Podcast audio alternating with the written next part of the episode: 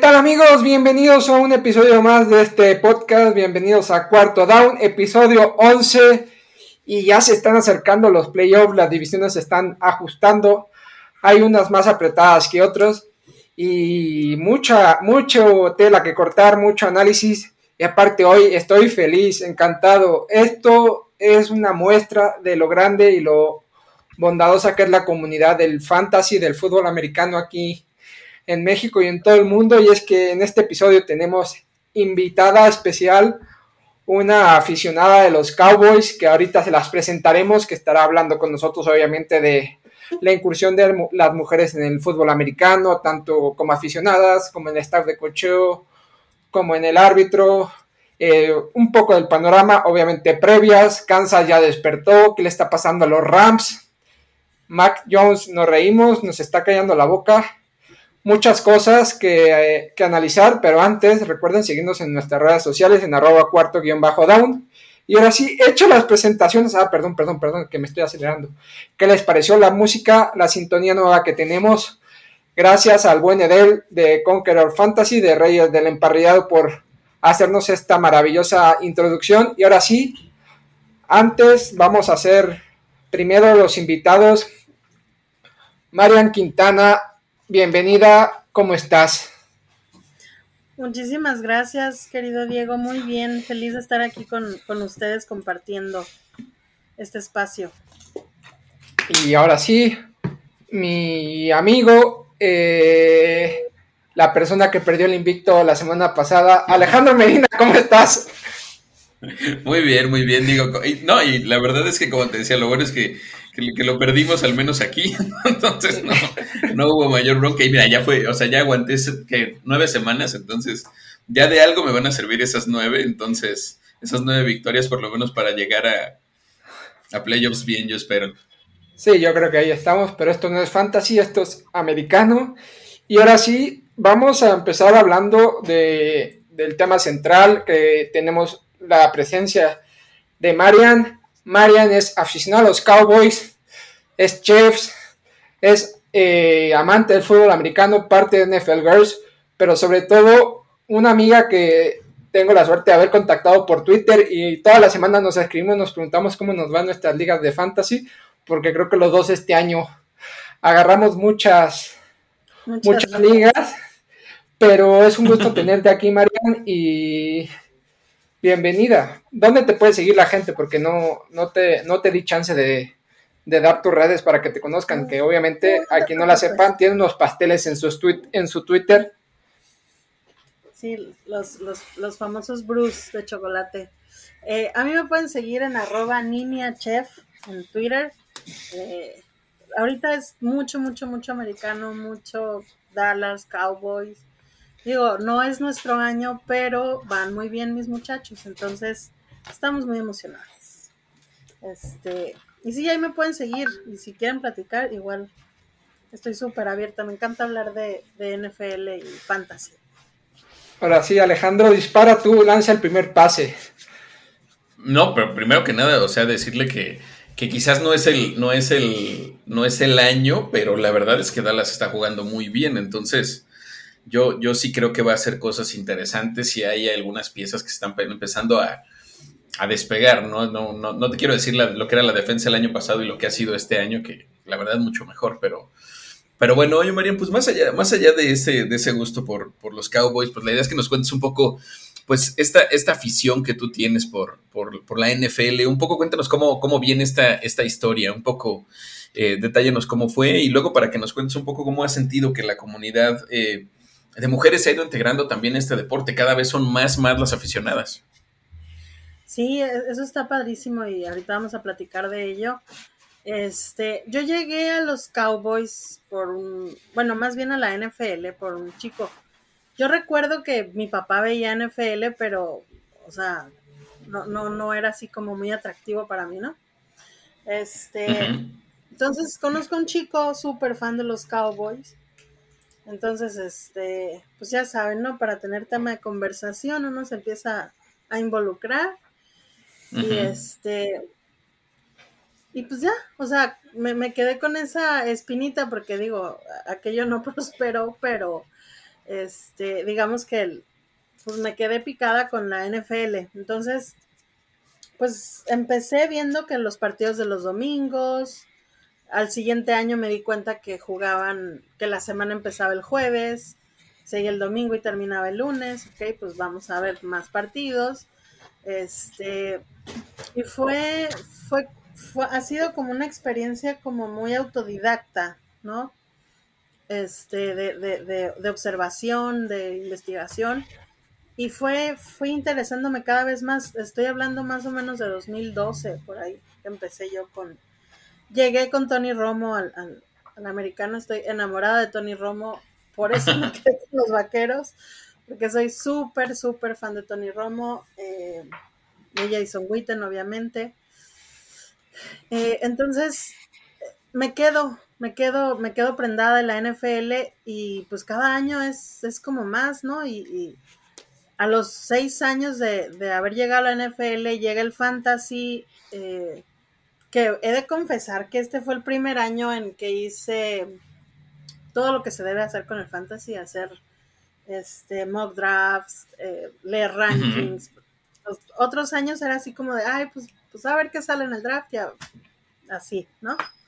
Eh, jamás había metido un waiver hasta esta temporada. Este, entonces me fui involucrando más.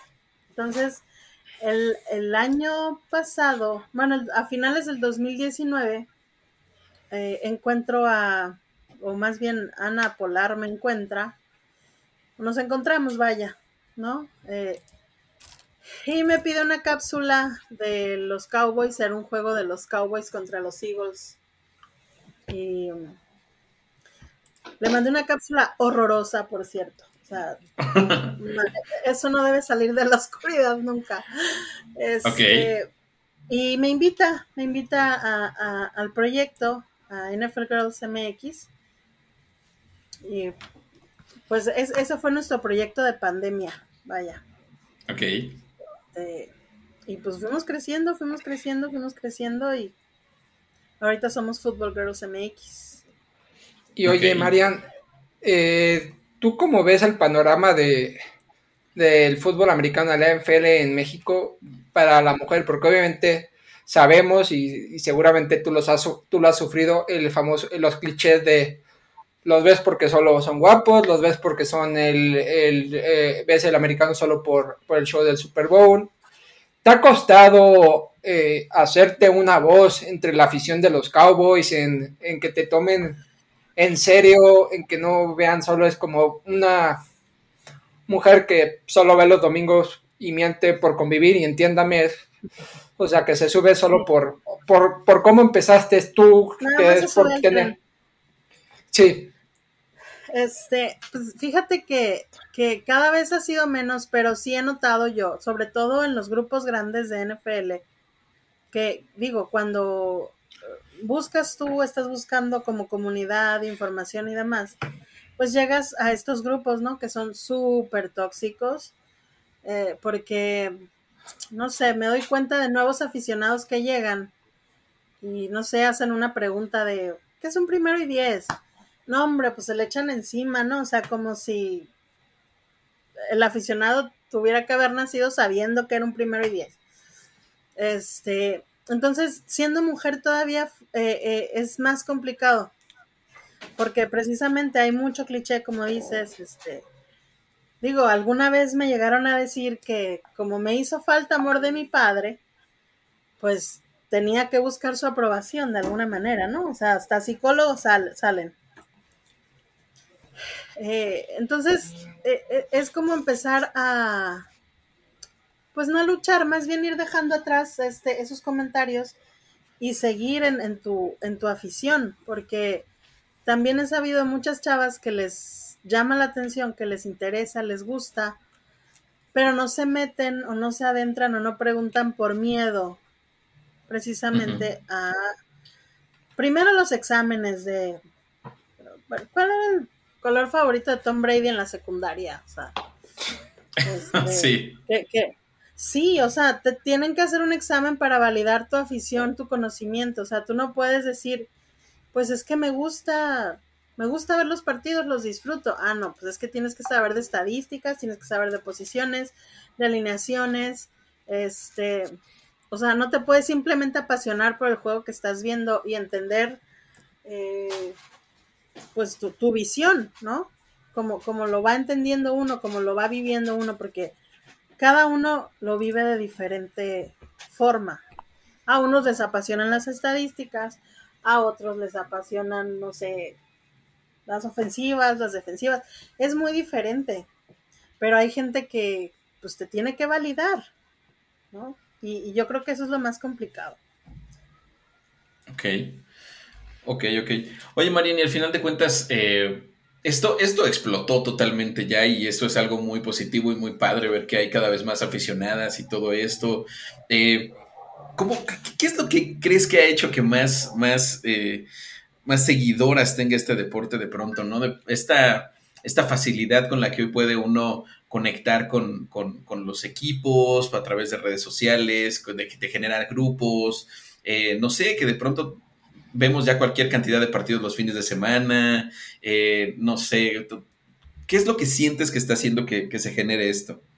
Pues mira, eh, creo que la liga ha tenido mucho que ver en esto y, este año, por ejemplo, reveló que aquí en México el 50% de la afición es femenina.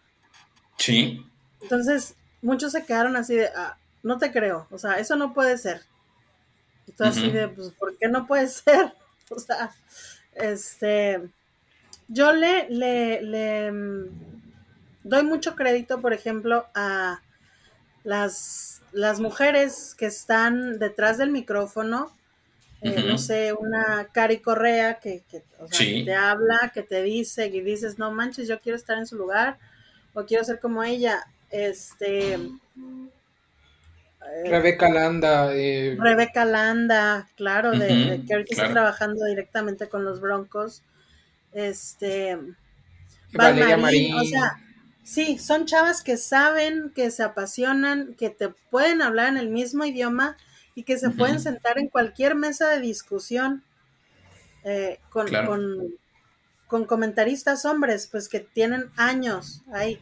De hecho, a mí me encanta escuchar a, ahí a Toño de Valdés platicar con Valmarín porque están hablando el mismo idioma, ¿no? Y, entonces, eh, esos son ejemplos para, para las chavitas, para las nuevas generaciones que, eh, que, les hace inquietud, ¿no? el, el deporte la apertura que ya tienen las chavas para jugar en, el, tocho bandera, que pueden jugar equipados, este, desde niñas, ¿no? Entonces, eh, creo que hay mucha más apertura a ello.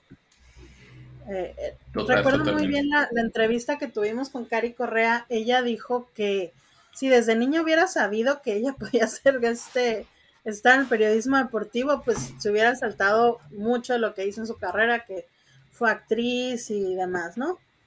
Este, pero a ella nadie le dijo que sí podía ser periodista deportiva, ¿no? La vida la llevó ahí y, lo logró. Pero ahorita ya, ya está mucho más abierto eso y, creo que también el apoyo de la afición masculina, porque de verdad que eh, son los menos los que me he topado con que, que quieren ponernos el pie, ¿no? Pero la mayoría de la, de la afición eh, nos ha recibido súper bien y, escuchan lo que tienes que decir y, están abiertos incluso a, pues a debatir si no entiendes algo, a explicarte, este, o también a, a escuchar tu punto de vista. Nos han comentado que que les gusta cómo vemos nosotros los partidos porque somos mucho más detallistas. Este, entonces, como que es un complemento, ¿no? Y al final somos todos una misma comunidad y yo creo que eso, eso es lo que ha ido cambiando mucho.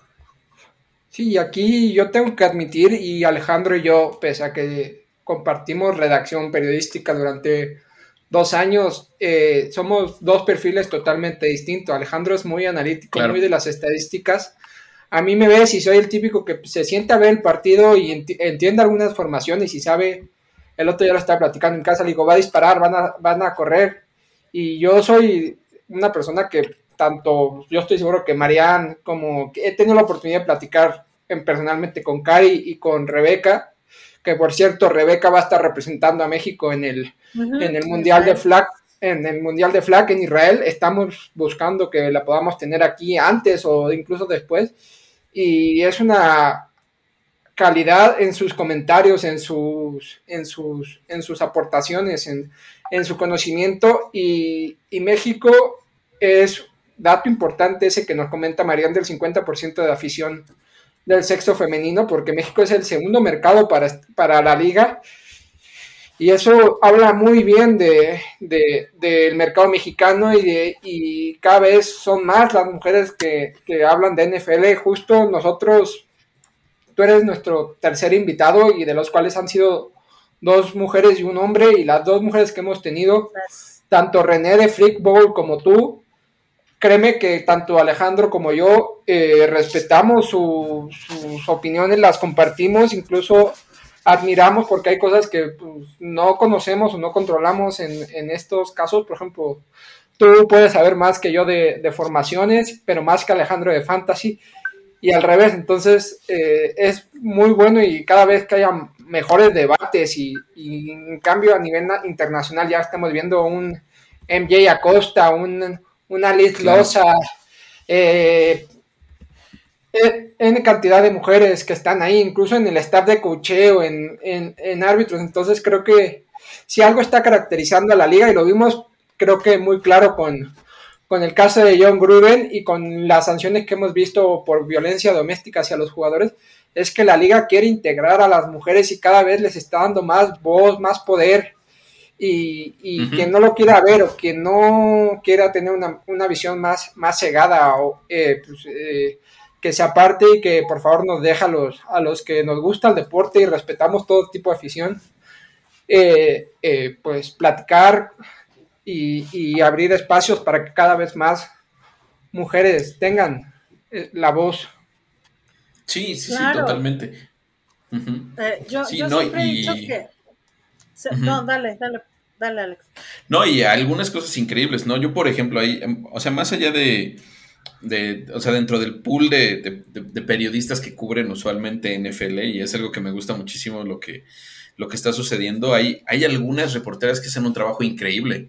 O sea, increíble, increíble. A mí me encanta lo que hace, por ejemplo, en la, en la división en la que estamos nosotros, que es la AFC Norte, este, Aditi Kikabala, no sé si lo ubican. Eh, que es increíble las, las, coberturas que ella hace, los, las preguntas que hace en las, en las conferencias. No, pero de verdad, un, manejo y un conocimiento increíble. Yo creo que para mí ella es de las, de las mejores eh, periodistas de este segmento y te habla precisamente de este conocimiento, de esta pasión, de esta integración. Eh, y así hay muchas. Yo creo que cada vez hay más y eso está padrísimo. Sí, y yo digo que vamos a yo voy a marcar como logrado el objetivo de tener la integración total cuando eh, esto ya no sea noticia. El año pasado fue una gran noticia que fuera a ver una oficial mujer en el Super Bowl, ¿no? Es que eso debería ser la normalidad, ya no debería ser eh, noticia. O, por ejemplo, eh, Katie, que fue, estuvo en el staff de cocheo con los Niners. Este, o sea, y que va haciendo su carrera, ¿no? De, dentro, dentro, dentro de esto. Entonces, el día que eso ya no sea noticia, que ya no sea importante si eres hombre o mujer, este, e, ese día habremos ganado, de verdad. Sí, sí, sí. Totalmente, totalmente. Y creo que se están dando pasos muy, muy, muy interesantes en ese camino. Y yo creo que cada vez hay cosas más padres. Y, y por eso, la verdad, siempre es, siempre es bueno platicar con, contigo, por ejemplo, y con las, por ejemplo, lo que decía, lo que, lo que decía en su momento, digo que tuvimos a René también, que la verdad nos cae súper bien y tiene muy, muy buenos comentarios cada que, cada que platicamos con ella y todo eso. Y, bueno, vale muchísimo la pena esta, que esta integración continúe y que cada vez tengamos más espacios así. Y hablando de los Cowboys, Marian, ¿cómo los ves este año? Porque nos dices que no, que no es el año, pero no, y, pero nosotros nos vemos bien o sea, los vemos bien, pero, eh, o sea, un aficionado a los Cowboys que te diga, oye, está muy bien, estamos bien, dentro del optimismo, pero ¿por qué no es el año? ¿Qué le falta a Cowboys para que tú, Marian, digas, este sí es el año y sí nos vamos a meter en el Super Bowl? Porque es una, es una evidencia que Dan Quinn ha hecho otra defensa, sí. Trevon Diggs, eh, sus ocho intercepciones, eh, la defensa parece que se está acoplando, el ataque, entonces, ¿qué le, falta a, ¿qué, le, falta a Dallas para que los aficionados digan, este sí es el año, o tú, Marian, digas, este sí es el año. Mira, para mí viene la, digo, los números no mienten. Eh, también Siki Elliott regresó así como, también en modo Dak Prescott, con todas las ganas. Este, digo, tuvimos una temporada desastrosa el año pasado. Eh, Siki Elliott tuvo su peor temporada. Eh, pero creo que viene la parte más complicada del calendario. Viene la parte más complicada del calendario.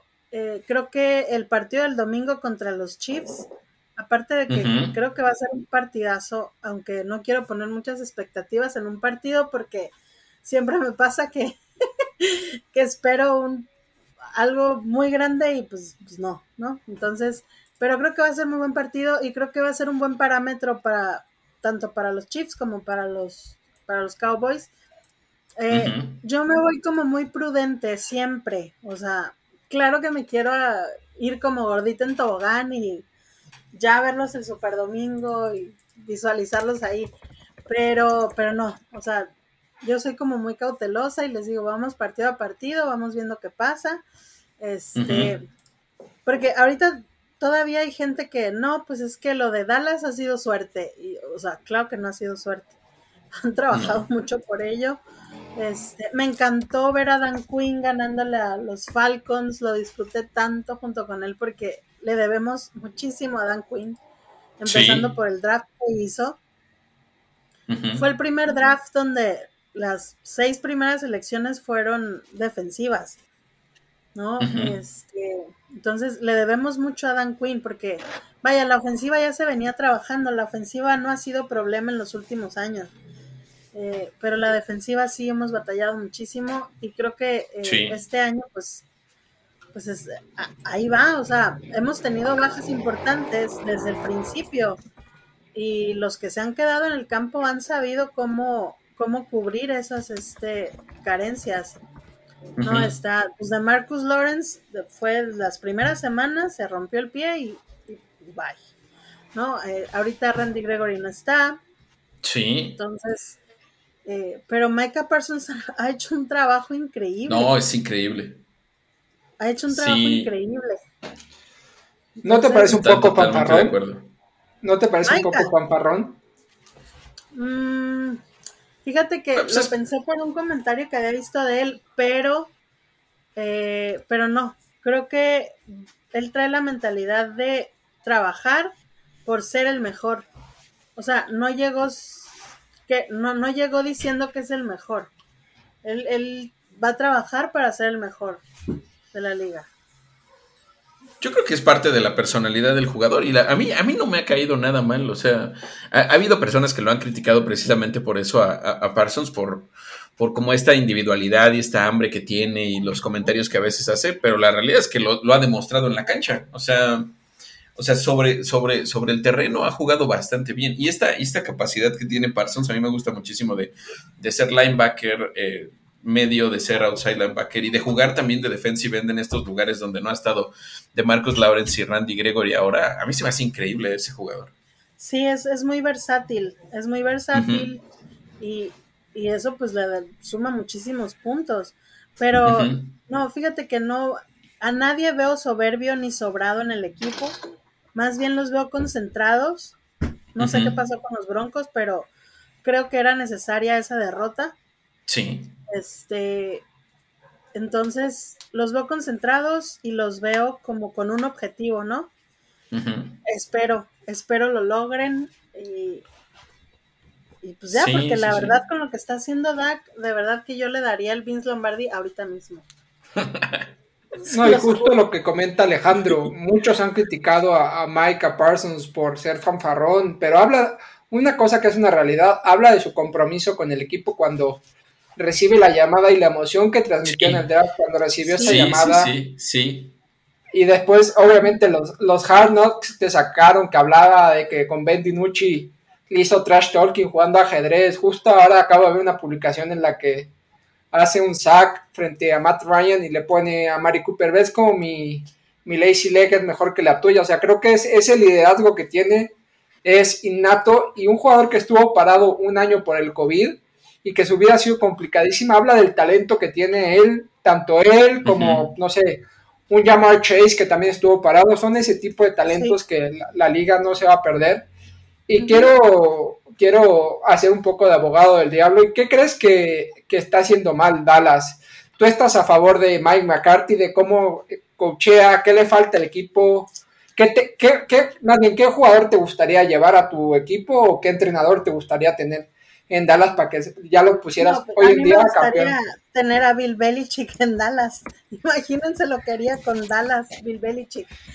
Este, pero no, yo justo hasta antes del partido con los Broncos dije, hemos ganado a pesar de Mike McCarthy, a pesar de sus malas llamadas, a pesar de su mal manejo del reloj.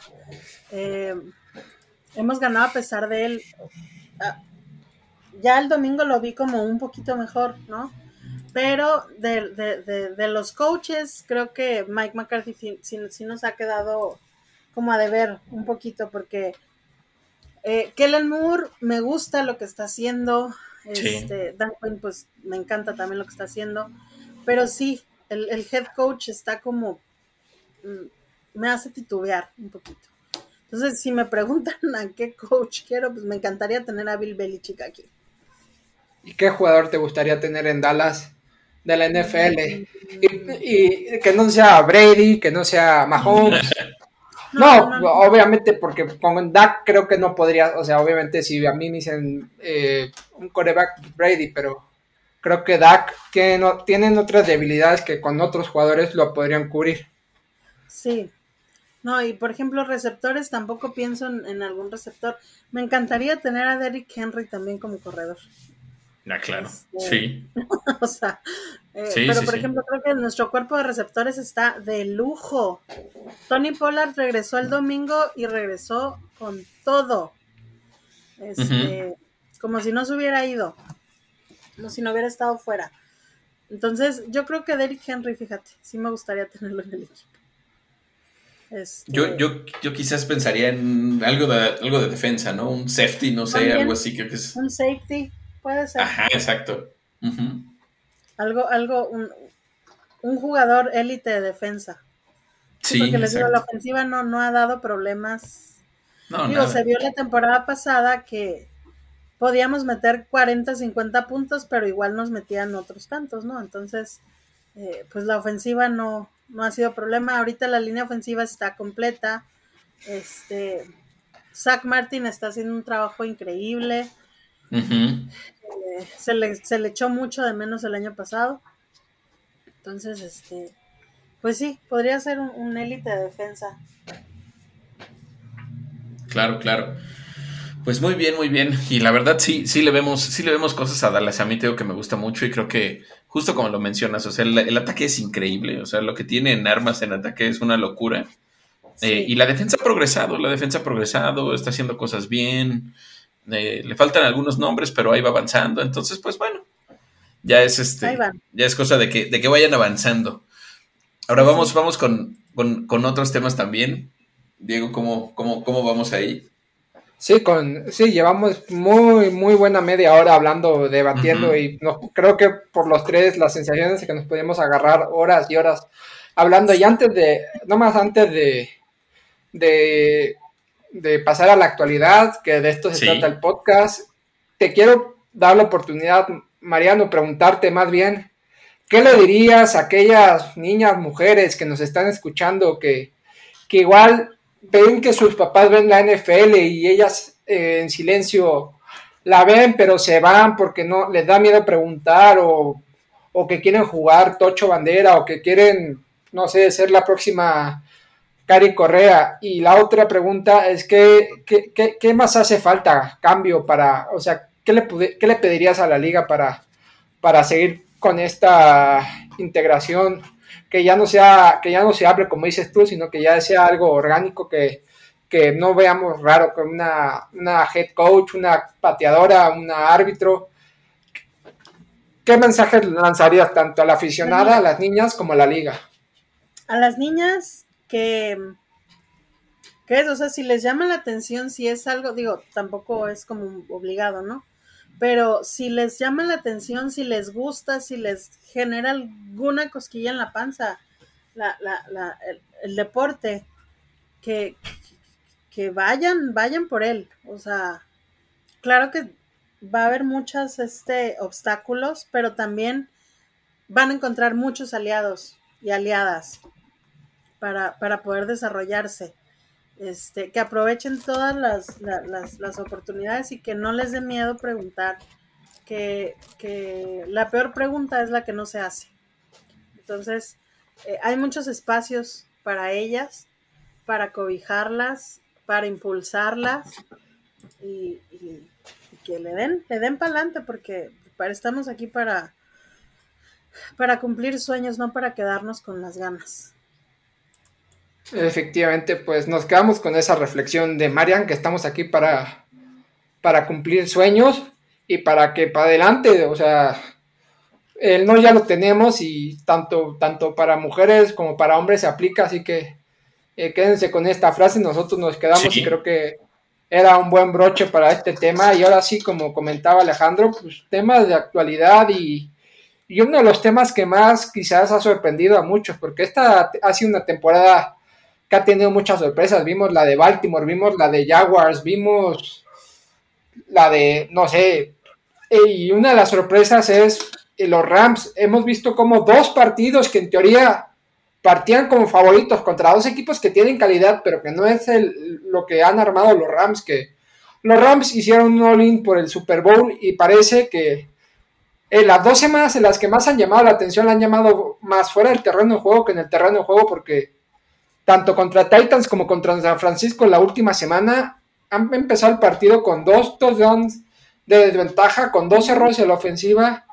¿Qué les está pareciendo esto de los Rams? O sea, vamos a ser abogados del diablo. Matt Stafford está ya bajando el nivel y demostrando que es un quarterback bueno, pero no los números que está teniendo.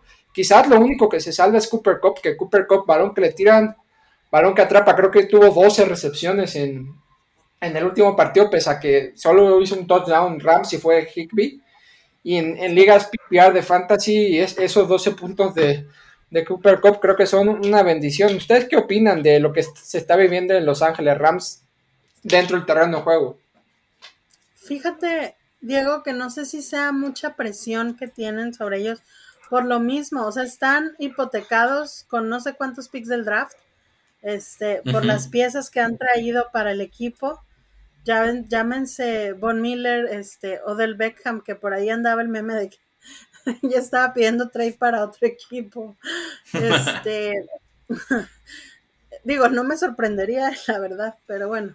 Eh, yo creo que la presión es mucha sobre, sobre los Rams porque, digo, en lo personal, y creo que no nada más fui yo, que ya los estaban, o los estábamos poniendo ya en el Super Bowl. O sea, uh -huh. el año pasado se quedaron a nada de llegar al Super Bowl, igual que los Bills. Para mí, dije yo, antes de empezar la temporada, mi Super Bowl es Rams por la nacional y los Bills por la americana. Este, entonces yo siento que traen mucha, mucha presión. Ayer McVeigh se veía frustrado, enojado. Se los juro que quería ir a darle un abrazo porque lo vi muy mal al, al, al, al coach. Eh, pero yo siento que es eso también, traen mucha, mucha, mucha presión encima porque ha habido mucho reflector sobre ellos hay muchas expectativas con ellos. Eh, pues según armaron un Dream Team, ¿no? Que, que, tanto defensiva como ofensivamente, digo, a la defensiva tienes este a Aaron Donald, el mejor defensivo. Uh -huh. Te trajiste a Von Miller, el MVP del Super Bowl 50. Este, entonces dices, pues o sea, ¿qué, qué, qué pero te pueden poner los Rams, ¿no? Para, pero ayer, eh, ¿no? ayer ya no, ya no veían ni por dónde. Sí. Este, y era error tras error. Y como bien lo mencionó Diego, es como una falta de concentración, pero yo siento que se debe a la presión que hay sobre ellos. Yo, yo creo que son, eh, o sea, McVeigh va a empezar a vivir una cosa que no le ha tocado vivir eh, y que es natural en estos super equipos que ahora se conforman casi en todas las ligas de pronto. O sea, vemos super equipos ya en la NBA, ahora en la NFL, o sea, con, con jugadores tremendos. Y, el, tema es el, el, peso de los egos, y yo creo que eso no va a ser sencillo de manejar. O sea, ya lo mencionabas ahorita, Mariana, tiene a, tiene a Aaron Donald, que es un referente monstruoso, tiene a, Von Miller, que pues bueno, qué trayectoria tiene, tiene a Jalen Ramsey atrás también eh, trabajando, tiene eh, al ataque ahora tiene a, Stafford, que se supone que iba a cambiar toda la dinámica que, habíamos visto anteriormente con los, con los Rams de Jared Goff, ¿no? Tiene a, tiene a Copper Cup, que es un super receptor, tiene ahora a Odell Beckham también, que tiene un, ego enorme y que va a pedir targets también. Tiene, eh, no sé, tiene cualquier cantidad de jugadores de nombre. Y, de pronto yo creo que no va a ser sencillo manejar un vestidor así, sobre todo cuando empiecen las frustraciones. Vamos a esperar que, pues, que las cosas salgan bien, pues todo va a caminar, pero si de pronto no salen bien como estos últimos partidos, aguas. Sí, pues es que es lo que te digo, que está bien complicado porque eh, si empiezan a salir mal las cosas a partir de esta semana, ya tienes que pensar en otra temporada, pero oh sorpresa, no tienes picks para la otra temporada, ¿sabes? Sí, sí, sí. Tienes que trabajar con esos egos gigantescos que metiste en el vestidor. Y vas a tener que seguir trabajando con ellos hasta que termines de pagar lo que pagaste por lo que tienes ahorita. Sí, claro, claro, claro. La ventaja que tiene McVeigh, creo que ya, salvo Aaron Donald, Cooper Cup y Leonard Floyd y, y poco más, si no me equivoco, eh, esos tres son los que llegaron al Super Bowl con él. O sea, y bueno, y Whitworth y algunos, pero pesos pesados han llegado al Super Bowl. Entonces ya se ha llegado al Super Bowl. El tema de los egos, eh, quiero pensar que lo de Odell Beckham lo hicieron porque justo salió la noticia de la lesión de Robert Woods. Creo que si quiero pensar que esa lesión sucede antes del fichaje de Odell Beckham y fue la medida que y fue la medida que dijeron, bueno, pues vamos a agarrar a Odell que está ahí y es un buen receptor 2, obviamente polémico porque por, por, sus declaraciones, por su estilo de vida, por lo que es, pero cuando ha estado centrado en Nueva York, lo vimos en los gigantes, creo que así fue espectacular y el talento está ahí. Eh, la, obviamente la primera balón que le tiran es una intercepción, le echaron la culpa a él, pero pues, estaba muy bien cubierto eh, eh, por parte de la defensiva de los, de los 49ers. Eh, entonces, es una realidad que hipotecaron su futuro y es una apuesta de presente, no es de para el año que viene, no es de presente porque Odell Beckham acaba contrato a final de temporada y la, la intención es repetir lo que hizo Tampa, llegar al SoFi Stadium en febrero y ganarlo ante su afición. Alejandro y yo lo hemos platicado internamente. Todo va a ser si Tom Brady y Aaron Rodgers quieren, porque creo que son los dos equipos que, pese a que no tienen tanto talento, o sea, a nivel de, nombres, la experiencia que tiene Brady y Aaron Rodgers en este tipo de partidos se pueden comer a, Matthew Stafford. Y lo hemos visto como ahora está dubitativo. Entonces, es un tema a analizar. Creo que no hay que prender todavía las alarmas con los Rams al igual que las, lo hicimos poquito con los Kansas City Chiefs, creo que van a regresar con, el final y es que ahora ya la gente ya empieza a meter el acelerador, el turbo, ya es otra cosa. Entonces, también hay que ver que se lesionó Kai Maker, Darrell Henderson lo está haciendo bien, entonces a Sonny Michel es un equipo bastante, bastante mixto y entonces ahí está, o sea, los Rams tienen el talento y tienen que recuperarse pronto porque sí, sí sería preocupante una tercera derrota. Sí. Y ojo, que, descansan esta semana, pero la siguiente les tocan los Packers.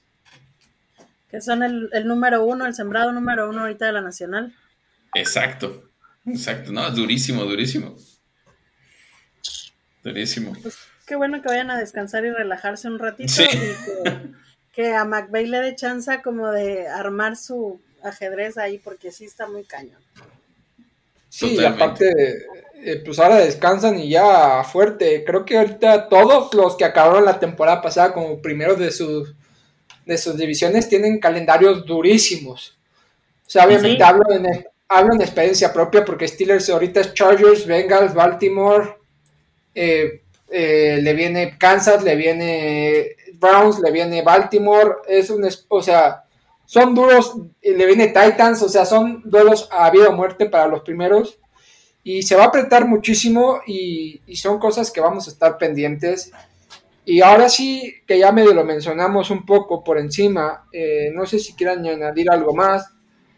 Para ya, como está bueno el chisme y ya queremos eh, darle al análisis de lo que va a venir, porque tenemos auténticos partidazos, eh, les quiero preguntar eh, ¿Cuál fue la sorpresa y la decepción de esta semana para ustedes? Si quieren, empecemos con, la decepción y después los tres nos pasamos a la sorpresa. ¿Cuál fue tu decepción, Mariana? La decepción. Pues la verdad te voy a decir que me decepcionaron los Raiders.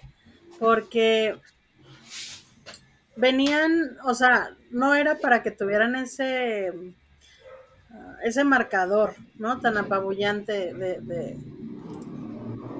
contra los Chiefs. Bueno, más bien los Chiefs contra ellos, porque nos habían demostrado que a pesar de los problemas que tuvieron, fueron dos semanas muy complicadas para ellos. Se quedaron sin, sin Gruden, este, pasa lo de, lo de Henry Rocks, eh, y salieron adelante. Entonces, ayer yo esperaba no, antier, perdón, el domingo un partido más cerrado. Y, pues me hace dudar de los Raiders que yo los venía viendo eh, pues bien, estables, ¿no? Creciendo. Eh, por ahí leí un comentario ahora el lunes en las reseñas que, que, ya se esperaba que los Raiders empezaban, eh, empezaran a caer a mitad de la temporada como generalmente lo hacen y pues que parecía que esta temporada no iba a ser la, de manera diferente. No, yo esperaba más de los Raiders esta semana. Tú, Alejandro, ¿qué te decepcionó a ti? Yo creo que la decepción en este caso sí es, es, mi mismo equipo. Yo creo que Cleveland jugó muy mal contra los Pats.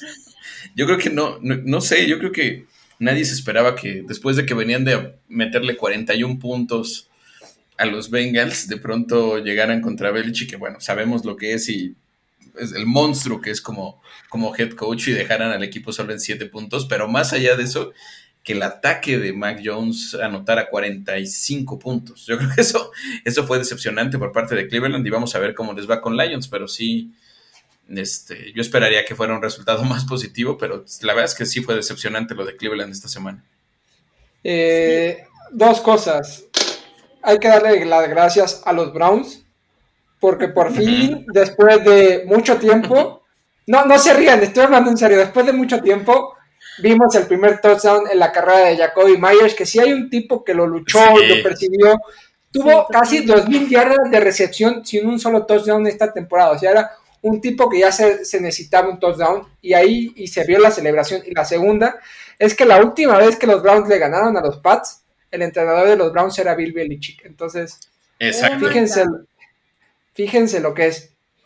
Y ya, para, Mí la, para mí la decepción, y copiando a Alejandro, eh, fue el partido de Steelers eh, Detroit. Un partido malísimo. Totalmente. sofnífero, o sea, los dos lo perdieron. No, nadie lo quiso ganar. Salvo que no me voy a escudar en que Steelers se entera la noche antes de que Ben Roethlisberger y eso cambia el plan de juego. Mason Rudolph hizo lo que puso, tiró buenos pases, pero yo me acuerdo de una jugada, una jugada eh, para tirarle a Mason Rudolph, se la tira mal, mal a Raven McLaren en la zona de anotación, que se la tira baja, y si se la pone en el pecho, eran seis puntos. Eh, Deontay Johnson y, James Washington tiran dos pases de anotación por hacer un pass interference a la ofensiva, por buscar el hueco cuando tenían bien ganada la posición. ¿Qué decir de Pat Fryer que tiran los pases cuando tenían el, eh, la patada para ya ganar el partido. ¿Qué decir de Santoso que tiene una patada, eh, no, sé ni cómo, eh, catalogar la patada de Santos. Creo que fue un partido malísimo. El primer empate de la temporada eh, que hemos visto en la liga. Nadie lo quiso ganar. Mike Tomlin salió a decir es que Dan Campbell nos movió el plan de juego. Te corrió por todos lados. O sea, les hizo lo que quisieron por tierra. Devin Bush parece quiso, quiso hacer un tackle, un tackle a, a Jermar Jefferson, pero no lo hizo. Se quitó un partido que pues obviamente era obligado para ganar de Steelers porque te ponías líder de tu división, te ponías como el sexto mejor récord de la liga. También hay que decir que Ben Roethlisberger llevaba creo que cuatro partidos sin tirar intercepciones. Estaba jugando muy bien. Pocos puntos, pero entonces me decepcionó mucho ese partido. Yo creo que a todos nos decepcionó sí. mucho ese y en, y en, Es que y en- sí, nadie quería dime. ganar. Nadie, nadie. Nadie, nadie quiso ganar. Y en el polo opuesto, ¿cuál fue la sorpresa para ustedes? Pues fíjate que yo creo que los Pats. Los Pats. Sí. sí. No sé, yo por pensar algo, eh, no sé. Lo voy a decir, creo que Miami. Miami cuando se lesiona a Jacoby Brissett, no esperas que hagan... ¿Cómo, más cómo agobiaron a Lamar Jackson? Creo que fue desde 2010 el coreback que más presiones, más blitz ha enfrentado. Y no lo dejaron lanzar. La defensa de, de Dolphins lo veías que disparaban con 7. Decían, bueno, pues si tiene que lanzar, que lance. Tenemos a Xavier Howard y a, y a Byron Smith atrás. Si tiene que lanzar, que lance. Nosotros lo vamos a presionar y lo pasó muy mal. Y los Dolphins sacaron una victoria importante. Para mí Oye, esa fue ¿qué- la sorpresa. ¿Qué tal con la, la- con la jugada del linebacker eh, que casi anota el touchdown? El mejor touchdown, no touchdown. Ajá. Es touchdown en nuestros corazones. No estuvo No, y aparte la imagen de cómo se tira, cómo coloca el balón, o Sí, sea, Sí, sí, sí. Sí. Es, es, Fue- es- los gorditos son amor, de verdad. Es, fue un encanto ver esa imagen. siempre creo que todos celebramos un touchdown de un gordito Sí. cuando, Sí. cuando lo tiran las jugadas. Creo que los Colts hicieron uno hace poquito también, creo que uno de sus Sí. linieros hizo uno. un Y pues esto, fue, esto fueron la sorpresa y la decepción. Y ahora vamos con lo que viene esta semana, que es cardíaco, impresionante. Vamos a empezar con las previas. Y vamos a darle el gusto a Marian de que ella empiece hablando en ese partidazo. Creo que es el mejor partido de la, de la semana. Los Kansas. City Chiefs contra los Dallas Cowboys. Lo tendríamos que dejar hasta el final porque es el que. Pero le vamos a dar la importancia que se merece ya. Procediendo que está Marian aquí. El primero, ¿qué esperas de este partidazo, Marian? Yo espero, les digo, como les estaba diciendo hace ratito, espero que sea el partido de la semana, de los mejores partidos de la temporada. Los dos equipos llegan súper parejos.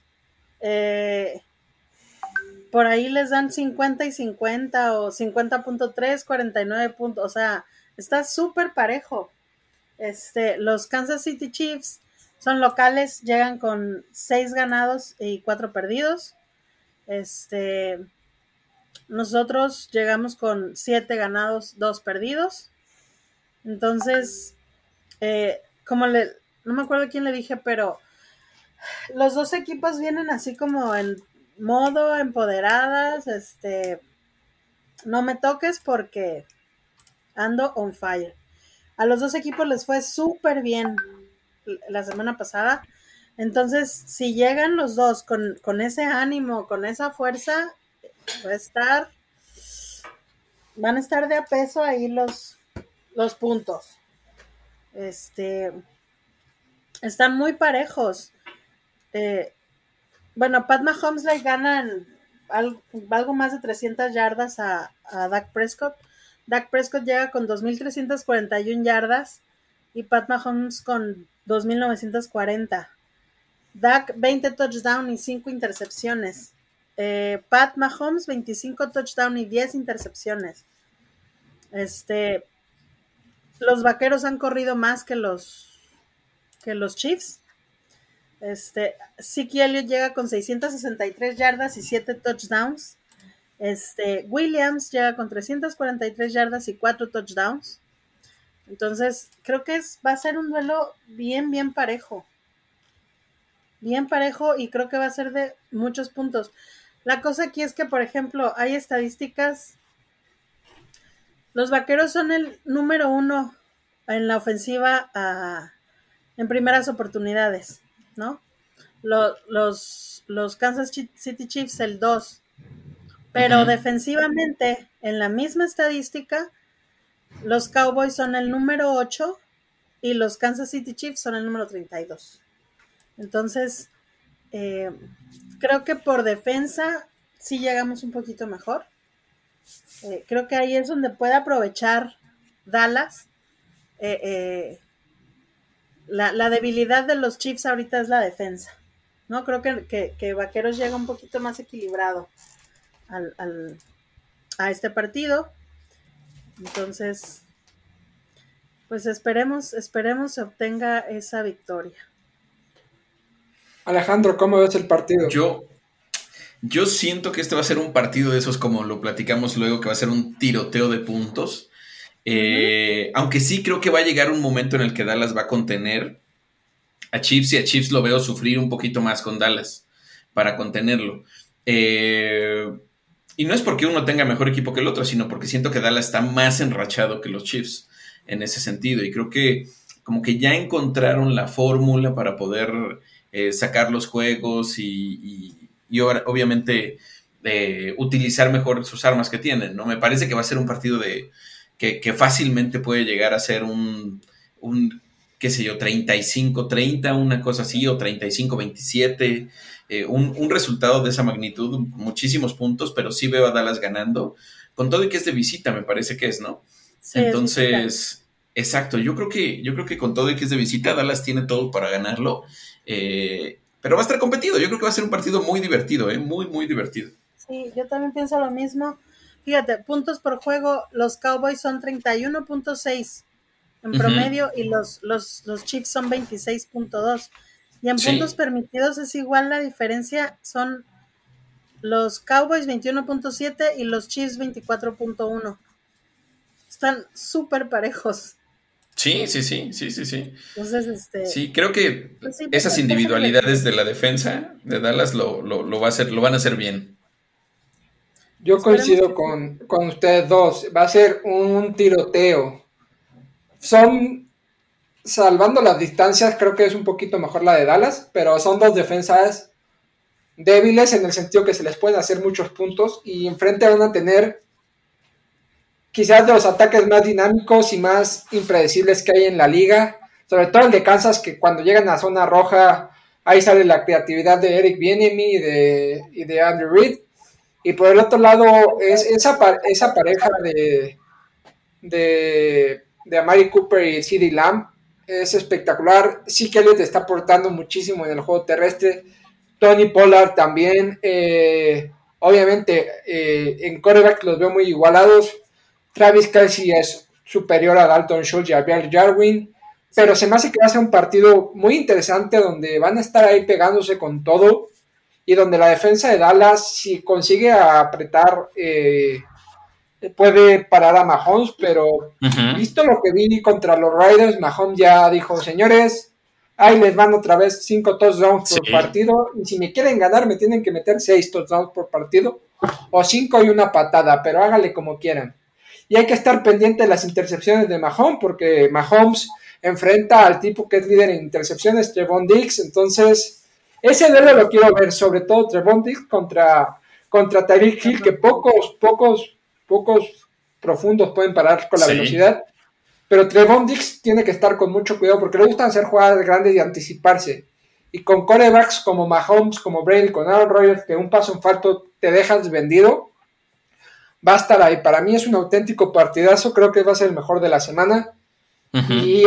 y, para no perder las tradiciones, y siempre solemos empezar con el del jueves, pero aprovechando que está María, le quisimos dar al, de Kansas contra el del jueves. Un partido que es una final de un, un, un, recuerdo. Fue un Super Bowl. Sí, un Super Bowl Atlanta contra eh, New England Patriots. Vic Belichick ya dijo que va a tener su plan preparado para Kyle Pitts, que Kyle Pitts quizás es lo más destacable de esta ofensiva de los, de los Falcons, ahora con la lesión de el Patterson. Hubiera estado muy divertido ver a el Patterson contra su ex equipo. y cómo venía jugando, pero para mí, por lo que se ha visto y por lo que es Atlanta, eh, no veo mucha, mucha oposición por parte de, de los de, de los de Arthur Smith. Creo que les hace falta, eh, les como que los destanteó mucho a los Falcons eh, la, falta de Riley, Calvin Riley. sí. Este, también vamos a ver un duelo de un novato contra un veterano. Que van muy parejos también, igual. Uno tiene 13 touchdowns y, el otro tiene 15. El uno tiene 7 intercepciones y el otro tiene 8. Entonces, eh, va, a ser, va a ser un partido interesante de ver. Y me encantaría que los Falcons salieran en modo venganza contra los Pats y que se saquen esa espina de ese. Bórrame ese recuerdo de ese amargo amor, por favor. no, es que qué cosa ese Super Bowl. Sí, no. Este, entonces, si los Falcons tienen así como que tantita dignidad, se van a sacar la espina con los Pats. Yo, yo creo que puede ser. Sí, sí, sí. Yo, yo creo que Falcons ha dado de pronto, más allá de este resultado tremendo de, del juego contra Dallas, Falcons ha tenido en algunos momentos buenos partidos en, dependiendo. Yo no, yo no he sentido tan mal a Falcons como lo esperaba al inicio de la temporada. Eh, pero sí creo por otro lado que, los Pats están encontrando ya un nivel interesante. La defensa es, es, muy buena, la de, la de Nueva Inglaterra. Y también me gusta mucho el, hecho de que, de que Mac Jones está haciendo pues bien las cosas, ¿no? Hay que verlo contra esquineros más fuertes después, ¿no? Que eso sería otro paso, ¿no? Pero, pero yo creo que sí es un partido que puede dominar tranquilamente en eh, New England en ese sentido. ¿eh? Yo sí creo que, que pueden ganar, pues no sé, fácilmente por 10, 15 puntos. Y defensivamente también, ¿eh? hablando de ya sea por acarreo o por pase, son superiores los Pats. Entonces, aparte que también es para ellos importante eh, eh, ganar ese partido. Quieren ir, quieren dejar a, Búfalo abajo. este, entonces, pues igual, van a echar toda la carne al asador. De aquí para adelante. Y vámonos con una tercia de partidos divisionales porque hay bastantes y muy buenos. Empecemos, no, perdón, tercia no. Son dos, dos divisionales y uno muy buenos. Hablamos de, ya que lo sacó Marianne, el tema de Bills Colts. Creo que es un partido bastante atractivo salvo que a Carson Wentz le dé por hacer una locura y, tener esos pases que solo los puede hacer Mahomes. Eh, es un partido bastante interesante, una ofensiva aérea muy poderosa con Stephon Diggs, con Emmanuel Sanders, con, con Dawson Knox que regresó, que no entra en forma frente a una, una, a un ataque terrestre totalmente dominado. Y lo vimos como ahora con la línea sana de los Colts, Jonathan Taylor se encuentra en las autopistas para correr que son unas maravillas. Entonces, vamos a ver cómo se plantea este encuentro con dos grandes defensivas, con dos ataques muy, muy distintos, pero que la americana va a estar muy pendiente porque se pueden definir muchas cosas de cara a playoffs. ¿Qué ven de este partido así, a modo? Los, los, los Colts le pueden correr muy bien a, a, a Buffalo. Este, el, el, el, la mejor defensa por acarreo es para los es para los Colts. Tienen mejores números. Este, entonces yo creo que va a ser, digo, claro que todos damos por ganado a los a los Bills, son locales, este, tienen mejor marca, pero creo que los Colts sí les pueden dar un susto o una buena sorpresa. Yo, yo siento que es un partidazo también, ¿eh? Yo creo que puede ser interesante lo que haga Colts. De pronto, de pronto Bills ha tenido momentos muy, muy buenos a lo largo de la temporada, pero también un par de momentos bien oscuros. Este juego contra los Jaguars, que fue una cosa increíble, y por ahí tuvieron al principio de la temporada otro juego horrible. Bueno, con Steelers, precisamente el inicio de la temporada. No nos eh, quites mérito. No, nos quites mérito. No, no, no, yo creo que fue un juego horrible de Bills. Este, yo, yo creo que de pronto Bills tiene sus pasajes muy feos. Ajá, exacto, exacto, también, también. Eh, y Colts juega bien, Colts está encontrando, yo creo que ya una, un, sistema, y esto que decíamos de Jonathan Taylor y, Y, ya yo le decía antes a Diego que me gusta mucho Michael Pittman como receptor. Este se ve bien, se ve bien Colts, como que, como que de pronto yo, yo me acuerdo que al principio de temporada yo decía, Carson Wentz, Carson Wentz todavía, Carson Wentz, y mira, está haciendo las cosas bien, ¿no? Es que no era, no era Carson Wentz, eran los Eagles. Sí, sí, sí, totalmente. Totalmente, y se está viendo, se está viendo.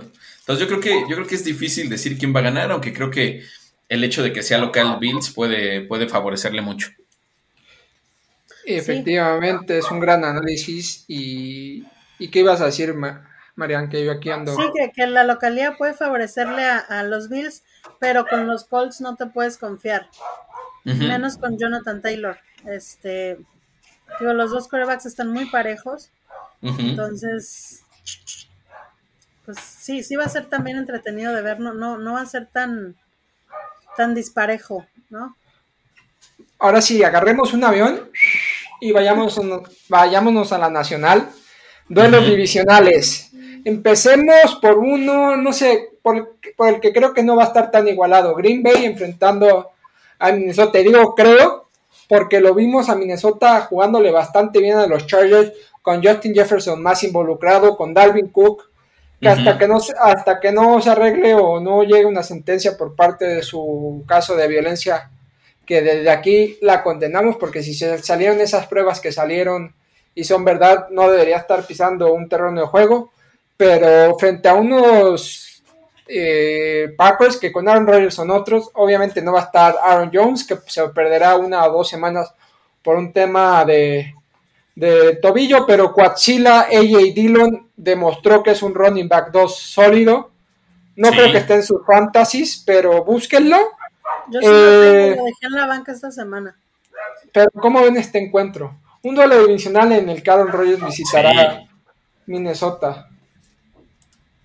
Pues estos, estos partidos siempre se ponen rudos. E, esos, esos del, del la norte de la nacional son este son bien agresivos.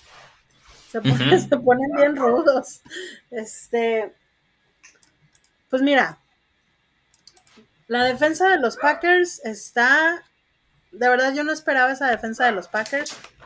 Este, está haciendo ahí, haciéndose presente, eh, permitiendo solo 18 puntos por juego. Entonces, eh, ya lo vimos también con el regreso de Russell Wilson no sucedió nada con los Seahawks. Entonces, los Packers vienen, a pesar de todo el escándalo y que Aaron Rodgers tampoco debería estar jugando en este momento. Este, a pesar de todo eso, como que se sacuden todo y ellos salen a jugar. Entonces, este, yo creo que ganan los Packers. Sí. Con, con, Vikings nunca sabes qué va a pasar, nunca sabes qué te van a dar. Este, ese partido con los vaqueros me hicieron sufrir muchísimo, pero siempre terminan sus partidos definiéndose por un gol de campo o por un error o por el reloj. La verdad nunca sé qué esperar de los Vikings, menos esta temporada. Entonces, este, creo que eh, los Packers, a pesar de que son visitantes, pueden sacar ese partido. Creo que están más como sólidos, más que los Vikings. Y pues a ver, a ver cómo se pone, pero se va a poner interesante. Sí, yo creo que ah, yo creo que Vikings es, un, es una montaña rusa también en algunos momentos. De pronto te da un buen juego como el de la semana pasada que le ganan a Chargers. Eh, y de pronto juegan pésimo. De pronto Kirk Cousins se avienta unos pases tremendos y Justin Jefferson eh, atrapadas como las de Odell en un inicio pero luego se avienta unos juegos terribles, terribles, terribles. Y sí concuerdo totalmente que en ese sentido, a pesar de que es divisional, Green Bay trae un nivel muy bueno. Eh, saben cómo jugar. Aaron Rodgers, pues ya sabemos que pues, lo que hace y lo que hace cada semana es, una leyenda en ese sentido. Eh, y la defensa sí es sorprendente. La defensa está jugando muy bien. La defensa de, de, Green Bay era algo que por años habíamos criticado y que parecía ser lo que le faltaba a este equipo. Y bueno, la verdad es que ahí van poco, poco a poquito avanzando en este cambio. Yo creo que son, son, un serio contendiente al Super Bowl.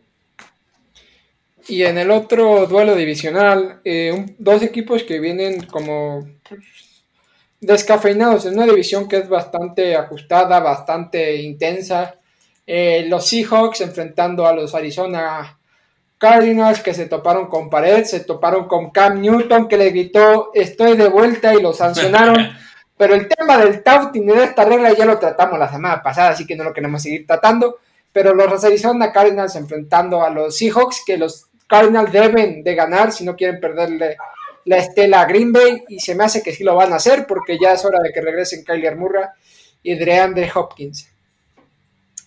Fíjate que yo en algún momento dije que en algún punto de la temporada los Cardinals se iban a caer. Eh, el, juego pasado se vio que tanto depende todo el equipo de, su coreback.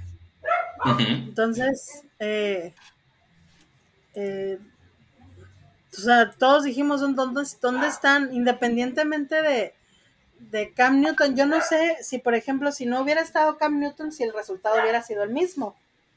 ¿No? A lo mejor no pero sí los noté como muy inseguros, como pues no eran los, los Cardinals que habíamos estado viendo eh, toda la temporada, ¿no? Eh, por ejemplo, cuando faltó Dak Prescott, que precisamente fue el partido con los Vikings, este, pues Cooper Rush sacó la chamba, o sea, el equipo no dependía al 100% de Dak Prescott. Y en, este, en este partido con los Cardinals, sí se vio mucho la falta de Kyler Murray y de Andre Hopkins.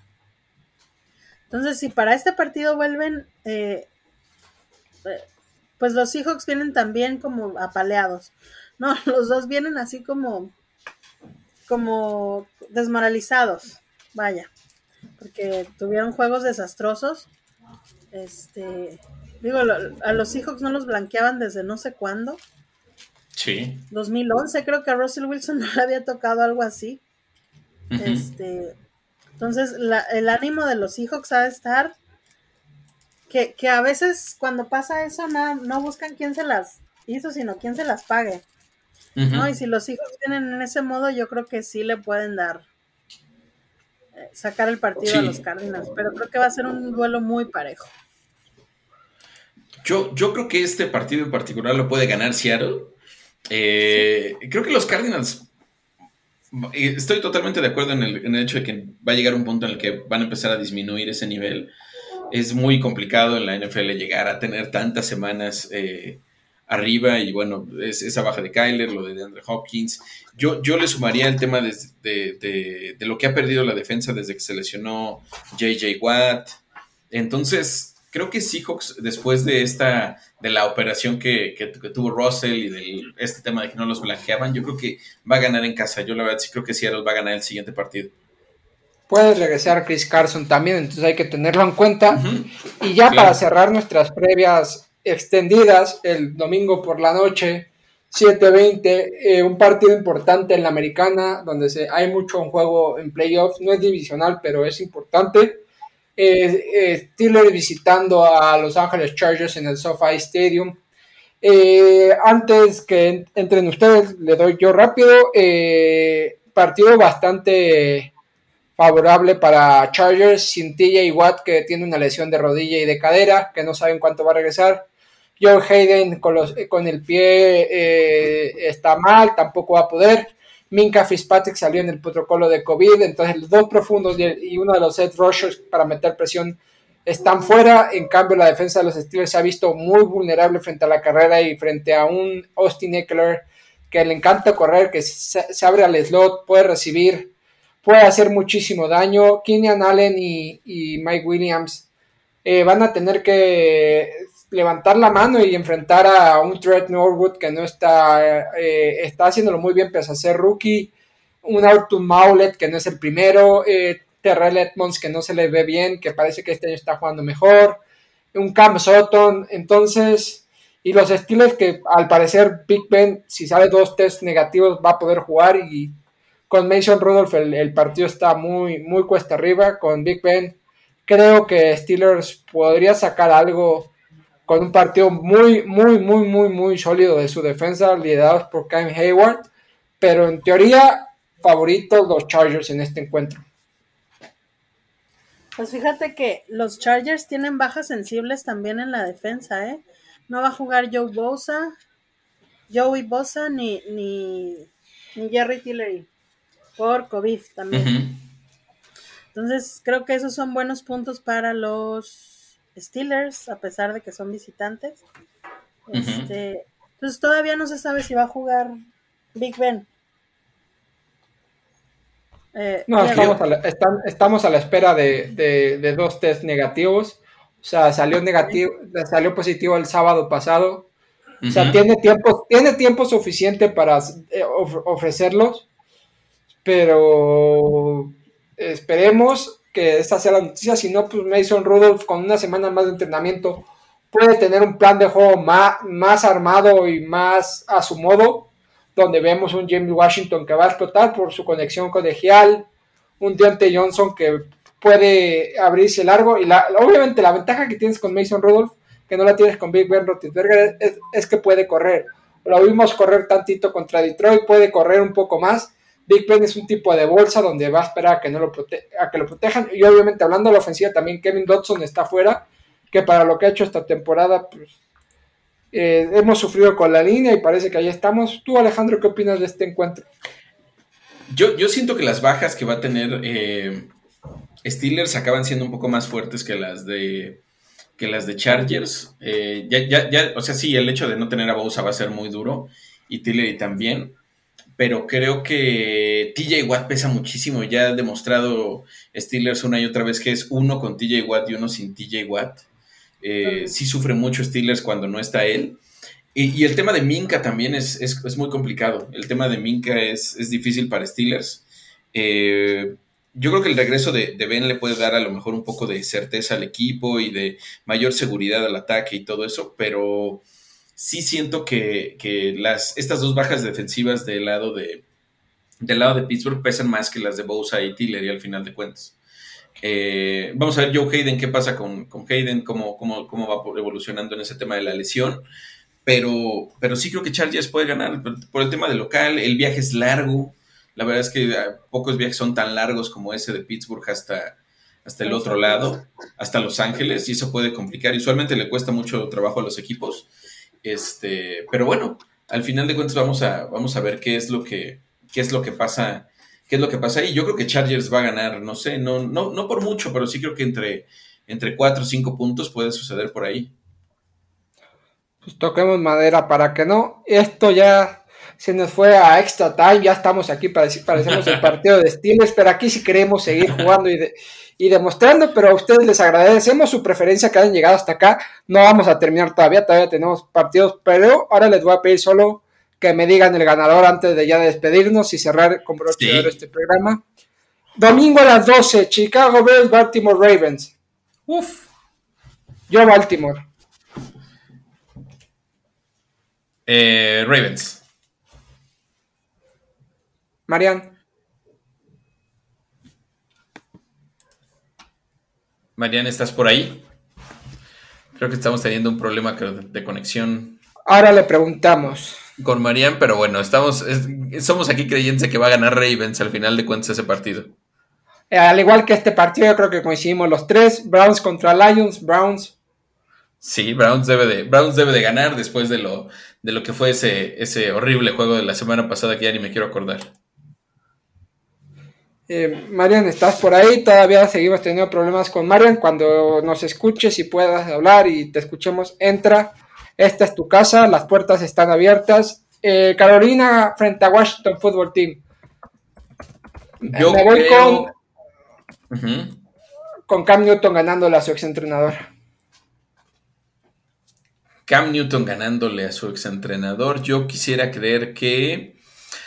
Híjole, yo quisiera creer que Washington puede ganar este partido después de lo que hizo contra, contra Tampa. Me gustó. No quisiera creer que es una, una llamarada ahí, pero creo que Washington puede pelearle. Sí, Washington puede pelear. Yo voy con Panthers y tú con Washington, ¿no? Otro duelo divisional. Duelo divisional. Titans, Texans, Titans, sin ninguna duda, ¿no? Titans, Titans, Texans. Pues, Titans está jugando muy bien. Este, Texans realmente No trae, no trae mucho que digamos Texas y ya se perfila como para ser pick 1 o 2 de la, de la siguiente temporada. Sí, Titans, ahorita en otro encuentro que tenemos aquí es Jaguars contra San Francisco. Jaguars San Francisco. Yo creo que San Francisco va a ganar, va, va a tener su racha de dos juegos seguidos ganados. Los Jaguars, uh, por mucho que vengan, vienen eh, de, de, darle pelea a los Colts, pero no creo que sea suficiente. Estamos ahí y también, eh, ¿qué, otro, ¿qué, otro, partido? Jets Dolphins. Jets Dolphins, uff, es un partido muy interesante, ¿no? No sé cómo lo yo ves. Voy tú, con los yo Dolphins, que... yo soy tu, yo soy tu Aliver. Vamos a ver, vamos a ver. Yo creo que Jets le puede complicar un poco las cosas a Dolphins, sobre todo porque es en casa. Este, sobre todo porque es en casa. Y yo creo que Jets, que Jets de pronto, no, no, no sabemos si va a jugar Zach, ¿no? Entonces, yo creo que Jets, yo voy con Jets. Marian, ¿estás por ahí? Parece. Ah, ya regresé, excelente, excelente. Ya regresé. Justo, justo. No sé qué sucedió, pero ya. Justo estábamos platicando de Jets Dolphins. ¿Con quién, ¿Con quién estás en Jets Dolphins? Ay, esa división siempre me pone de nervios, pero creo que voy, voy con los Dolphins. Ok. Van a Un tiroteo Sí, sí, rápido, sí. Marian. Jaguars o San Francisco. Sí. San Francisco. Titans Sí. Texans. Titans. Browns Lions. Ah, Browns. Panthers Washington. Con Panthers. Chicago Ravens. Ravens. Y ahora sí, Eagles Saints para los dos. Ah, con los Saints. Híjole. Yo me voy con Eagles. Yo me voy con Saints. Eh, Es que, de verdad, mi, mi, mi, mi naturaleza no me permite ir con los Eagles. eh. Sí, eso sí. Ra- Ra- Raiders Bengals. Um, híjole. voy Bengals. Yo voy Riders. Yo Bengals. Y, Vienen descansados. Vienen descansados. y el último, lunes a las 7 y cuarto, Buccaneers Giants. Ay, ese también. Yo me voy con. Con Yo, Buccaneers. yo soy este. Yo también voy con los Bucks. Sí, yo también prefiero ser conservador y voy con los Bucks. Porque Pero puede haber sorpresas. siempre puede Y haber ahora- sorpresas, de acuerdo. Y ahora, quédense con la copla de los resultados que dijo Marian, porque está muy bien en ciertas quinielas. Luego me dice, es que me va muy mal con los picks, pero ahí sigue en, en la cima. Entonces, qué- quédense con la copla, quédense con la copla por lo que dice Marian. No somos, de, no somos de fomentar las apuestas, pero si se quieren gastar sus pesitos con los, con los picks de Marian, eh, ahí están, no nos cobren a nosotros, van y se quejan con Marian, si ganan también dan, le dan su parte a Marian, a nosotros Claro, no nos digan. Ahora sí, eh, programa largo, casi una hora veinte de programa. Se los agradecemos a, a los oyentes que lleguen hasta este momento. Si son fans de verdad, eh, seguro van a estar ahí. Eh, y ya para no robarles más tiempo, eh, gra- agradecerles sobre todo a Marian por esta plática de hora 20 que nos podíamos seguir más y más. Ya fuera de micrófono nos dijo que cuando venga a la Ciudad de México nos va a avisar y nos vamos Sí.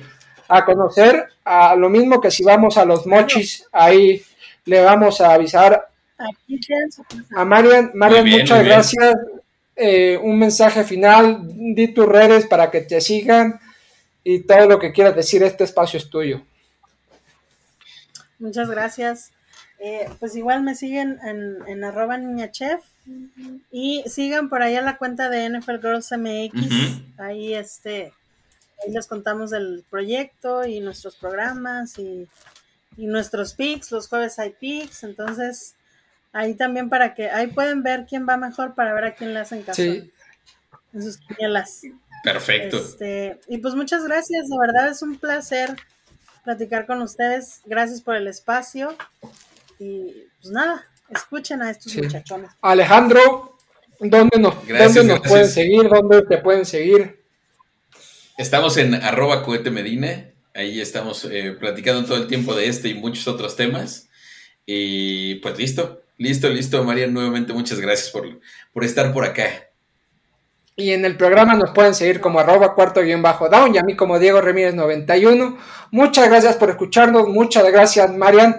Y ahora sí, vámonos que aquí espantan.